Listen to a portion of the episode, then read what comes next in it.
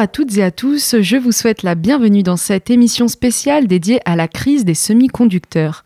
Dans cette série en quatre épisodes, Radio Phoenix et le M Normandie vont ensemble faire la lumière sur un sujet au cœur de l'actualité, pour comprendre ce qu'est un semi-conducteur, les particularités de ce marché, le mécanisme de pénurie ou encore les enjeux futurs de ces composants électroniques.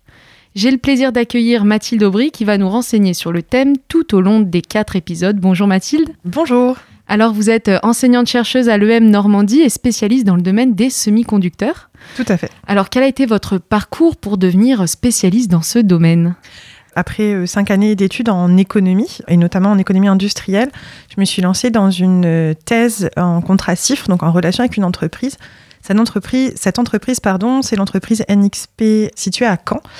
Et euh, c'est une des grandes entreprises européennes de semi-conducteurs. Donc j'ai travaillé pendant trois ans auprès d'eux au sein de leur entreprise euh, pour réfléchir euh, aux moyens de permettre de ne pas trop subir les cycles de vente de, de semi-conducteurs. Alors ici à Radio Phoenix, on est plutôt habitué à parler de la recherche dans le monde public, mais comment ça se passe la recherche dans le domaine privé à l'EM par exemple? Tout à fait comme euh, ça peut se passer euh, à, l'université. Nous sommes un laboratoire de recherche euh, à, l'école de management de Normandie qui s'appelle le Métis. On est aujourd'hui une centaine d'enseignants-chercheurs, plutôt et majoritairement en sciences de gestion, mais on a aussi parmi nous des économistes, dont moi par exemple, des géographes, des sociologues. ce qui nous permet de pouvoir travailler en transdisciplinaire avec, avec nos collègues sur des sujets très variés. On a la même liberté des sujets de, de, travaux que ça peut être dans le public. Euh, en revanche, c'est vrai qu'on aime bien, nous, euh, travailler avec les, euh, avec les entreprises, notamment les entreprises de notre territoire, un peu comme moi je l'avais fait dans le cadre de ma thèse. Et aujourd'hui, je suis par exemple responsable d'une chaire sur la transformation digitale. Ça veut dire que je travaille avec les entreprises du territoire, mais aussi les institutions, comme par exemple la région Normandie, sur des problématiques en lien avec leur activité en l'occurrence là la transformation digitale des entreprises. Alors dans ce premier épisode, euh, nous allons introduire ensemble ce qu'est un semi-conducteur, car c'est le sujet de cette série d'émissions.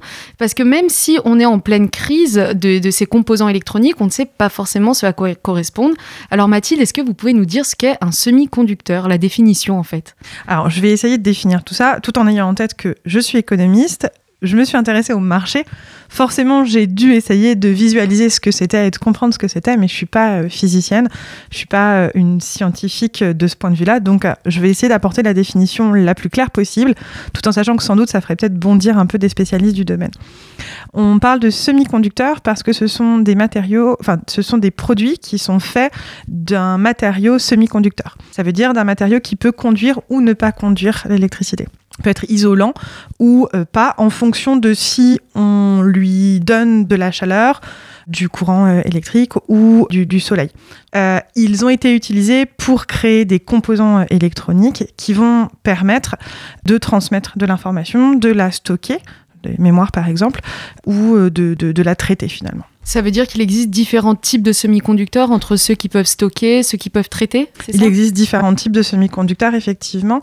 Le gros enjeu quand on parle de semi-conducteurs, ça va être euh, leur taille. Plus ils sont petits, plus ils vont être puissants, plus ils vont être à la pointe de l'innovation quelque part. Et alors quand on parle de taille, pour se rendre compte pour nos auditeurs, ça, ça représente quoi à peu près? C'est 5 cm C'est à ah, beaucoup, beaucoup, beaucoup plus petit. On est plutôt sur de l'ordre du nanomètre, on est plutôt sur une échelle de l'ordre du minuscule.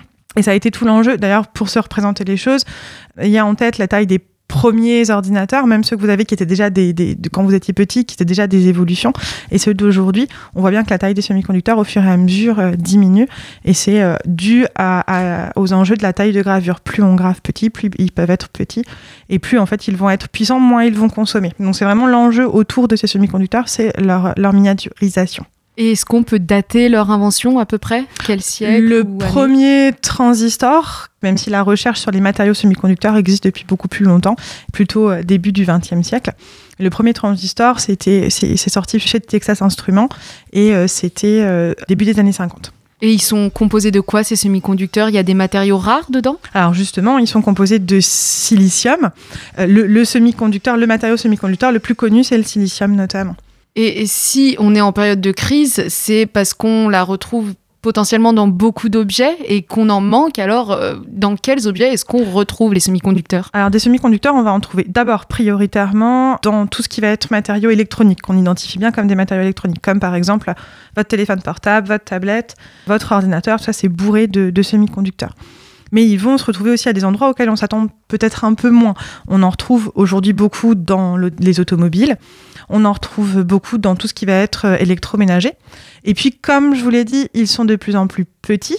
On parle aujourd'hui d'une pervation des semi-conducteurs. Ça veut dire quoi? Ça veut dire qu'ils sont de plus en plus nombreux dans les matériaux qui les contenaient à la base, mais qu'ils vont aussi euh, se retrouver maintenant dans des produits de plus en plus nombreux. Pensez par exemple à tout ce qui va être prothèse auditive ou euh, outillage de, santé. On peut maintenant, comme ils sont tout petits, intégrer des semi-conducteurs. Et est-ce qu'on peut en avoir euh, plusieurs en fonction des objets? Oui, bien sûr, c'est des, grandes quantités. Je vous l'ai dit, on est sur de l'ordre de produits vraiment minuscules, donc ils sont en très très grande quantité dans nos différents objets électroniques. Et comment est-ce qu'ils sont fabriqués, ces objets, ces semi-conducteurs? Alors, ils sont fabriqués. Alors, je ne vais pas rentrer dans le détail du processus de fabrication, ça serait un peu long, mais ce qu'il faut avoir en tête, ce qu'il faut garder sur, euh, euh, en tête sur le processus de fabrication, c'est que c'est un processus de fabrication qui est très demandeur. Je vous l'ai dit, on est sur de l'infiniment petit. Donc forcément, par exemple, pour pouvoir produire des semi-conducteurs, je ne peux pas le faire dans une salle comme on serait euh, aujourd'hui dans une salle. On le fait dans des salles blanches, dans lesquelles il ne doit pas avoir la moindre poussière. Si on inclut une poussière, on risque de, de nuire au processus de fabrication. Donc c'est un processus de fabrication qui est extrêmement long, qui est extrêmement difficile, qui est demandeur aussi de beaucoup d'énergie. Pourquoi Parce qu'on part de, silicium, en gros, faut imaginer du sable, et on doit le... Alors je, caricature un peu, mais enfin je, pousse un petit peu, mais le, le laver quelque part pour qu'il atteigne vraiment les propriétés de semi-conducteur électronique tel qu'on le connaît. Donc il va demander beaucoup de ressources. Et en termes, euh, comme vous êtes économiste, en termes de, prix, combien ça coûte un semi-conducteur euh, Est-ce qu'on peut évaluer son prix? Alors ça, c'est très difficile paradoxalement évaluer son prix parce que finalement, euh, vous et moi, on n'achète pas des semi-conducteurs. C'est des, des, biens intermédiaires, donc ils sont inclus à nos téléphones portables. Mais il faut savoir qu'aujourd'hui, par exemple, prenez votre téléphone portable, toutes ses capacités, tout ce qu'il peut faire, toutes ses caractéristiques dépendent de semi-conducteurs. Ça veut dire que si on n'a pas de semi-conducteur, le téléphone ou le frigo ou l'aspirateur ne fonctionne pas. Et alors avant, ça existait pour qu'on puisse euh, mettre tout ça en œuvre ou c'est vraiment les semi-conducteurs qui ont permis de, euh, de, par exemple, de faire, de faire naître un aspirateur ou un lave-vaisselle? Alors non, les lave-vaisselles peuvent e-, exister en tant que telles sans semi-conducteurs, mais aujourd'hui, le fait de pouvoir le programmer, par exemple, ça, c'est lié euh, aux semi-conducteurs. Et dans quelle région du monde est-ce qu'ils sont fabriqués, ces semi-conducteurs? Alors, ce qu'il faut avoir en tête, c'est que euh, le, secteur est un secteur très complexe. Le secteur des, semi-conducteurs, à la base, est né dans les entreprises qui les utilisaient. Je vous l'ai dit, c'est un bien intermédiaire. Donc, à la base, c'était euh, l'entreprise qui allait les utiliser, les intégrer à ses produits, qui les produisait et qui les concevait par exemple, si je parlais tout à l'heure de NXP qui est situé à Caen, à la base c'était Philips parce que Philips produisait des biens électroniques, avait besoin de semi-conducteurs pour ces biens-là, donc il s'occupait de la conception et de la production. On a eu dans le courant des années 2000 une déverticalisation du secteur. C'est-à-dire que ces entreprises-là ont commencé à se dire, mais finalement, c'est un secteur qui est très complexe, qui demande des investissements très très lourds, avec des, des réussites très incertaines derrière. Et puis de toute façon, c'est pas nous, ne sommes pas les seuls à les utiliser, puisqu'ils vont être utilisés dans d'autres, dans d'autres secteurs après nous. Donc ils ont laissé sortir l'entreprise de semi-conducteurs. Donc c'est comme ça qu'est né NXP, j'en parlais, mais qu'est né aussi ST Microelectronics ou Infineon. Avec ces trois-là, on a les trois plus grandes entreprises européennes euh, de semi-conducteurs. Pourquoi je vous raconte tout ça? Parce que cette déverticalisation, elle a encore été poussée à l'extrême derrière. C'est-à-dire que ces entreprises-là, face aux contraintes que pouvait représenter la conception et la production de semi-conducteurs, se sont tout doucement elles-mêmes déverticalisées, avec certaines qui se sont plus spécialisées dans la conception seulement, la recherche et le développement, et certaines qui se sont dit, bah, dans ce cas-là, nous, on va s'occuper de faire la production. Ça s'est fait à l'échelle d'entreprise, mais ça s'est fait aussi à une échelle plus euh, géographique, ce qui fait que tout doucement, on a vu apparaître l'Asie du Sud-Est qui va produire les semi-conducteurs, qui sont plus spécifiquement conçus en Europe et aux États-Unis, même si les États-Unis gardent quand même 20% de la production mondiale. Et alors pourquoi ces pays-là d'Asie?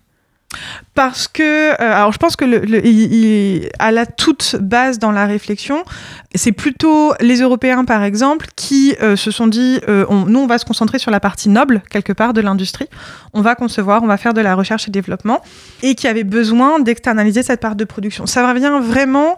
Et je parle de l'Europe parce que c'est particulièrement l'Europe qui a eu cette politique-là, de cette vision d'une Europe sans usine, parce que finalement, euh, on considérait que la valeur ajoutée ne se trouvait pas dans la production, mais plutôt dans la R&D. Et donc, ça a été plutôt une opportunité pour les pays d'Asie du Sud-Est, avec tout particulièrement euh, Taïwan, de dire, bah, dans ce cas-là, nous, si vous en voulez pas, nous, on va le faire.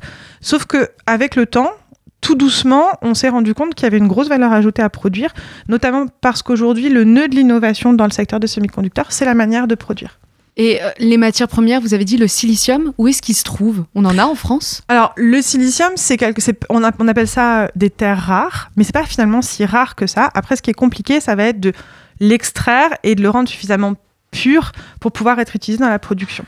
Il y aura une grosse réflexion à avoir autour de l'accès à ces terres rares, mais finalement, ça n'explique pas le fait que l'Europe n'ait pas décidé, n'ait- n'ait- n'ait fait, ait fait le choix de ne pas, de pas produire sur son territoire. Le choix, il était vraiment dû au fait de dire, ça demande des investissements extrêmement lourds. Je vous l'ai dit, la production de semi-conducteurs est très complexe. Des salles blanches, c'est extrêmement cher, à la fois à mettre en place et aussi à, conserver en état. À savoir que euh, une usine de production, elle devient très rapidement obsolète parce qu'on est sur un secteur d'activité euh, extrêmement pointu. Donc, quand on va produire avec une certaine finesse de gravure, faut se dire que 18 mois plus tard, l'appareil de production sera désuet, Et qu'est-ce qu'on en sera fait euh, obsolète, pardon. de ces appareils de production une fois qu'ils sont détruits Alors, il faut les mettre à jour, il faut, mais ça, ça engendre des coûts très très importants. Et elle est venue quand cette vision-là, dans une échelle de temps? La, la déverticalisation, on va l'observer plutôt euh, courant des années 2000. Alors aujourd'hui, vous utilisez une expression qui compare euh, les composants électroniques à, au pétrole du 21e siècle. Est-ce que vous pouvez nous expliquer euh, cette comparaison? La comparaison, elle vient simplement du fait que, euh, je vous l'ai dit, la grosse partie de la valeur ajoutée d'un téléphone portable, par exemple, elle vient des semi-conducteurs qu'elle contient. Donc on se rend bien compte que c'est un peu le carburant finalement de notre économie, d'une économie qui aujourd'hui se numérise beaucoup. On ne peut pas parler euh, intelligence artificielle, on ne peut pas parler euh, d'outils connectés, d'objets connectés, pardon. On ne peut pas parler euh, même de 5G ou, ou de 6G si on ne parle pas de semi-conducteurs derrière. Donc c'est vraiment l'idée que c'est le carburant de l'innovation et des produits dont on a besoin pour porter euh, l'économie d'aujourd'hui. Et ça veut dire que l'économie d'aujourd'hui, elle est très dépendante à la technologie? Complètement. Et alors, euh, pourquoi ces semi-conducteurs, ils se retrouvent au cœur de l'actualité ces derniers temps? Alors si on en parle autant, alors en fait la question c'est peut-être aussi pourquoi est-ce qu'on n'en parlait pas autant avant? Parce qu'ils sont partout depuis très très longtemps et que c'est un enjeu de société euh, depuis longtemps. Le fait est que peut-être la complexité du secteur, peut-être le fait que effectivement nous on se lève pas le matin en disant qu'on va s'acheter des semi-conducteurs. Donc le fait que ce soit un marché B2B fait qu'on s'y intéressait relativement peu. Et puis euh, on voit apparaître euh, à partir de la fin 2020, début 2021, une crainte parce que certains industriels, y compris européens, commencent à dire qu'ils n'ont plus accès aux semi-conducteurs dont ils ont besoin pour produire.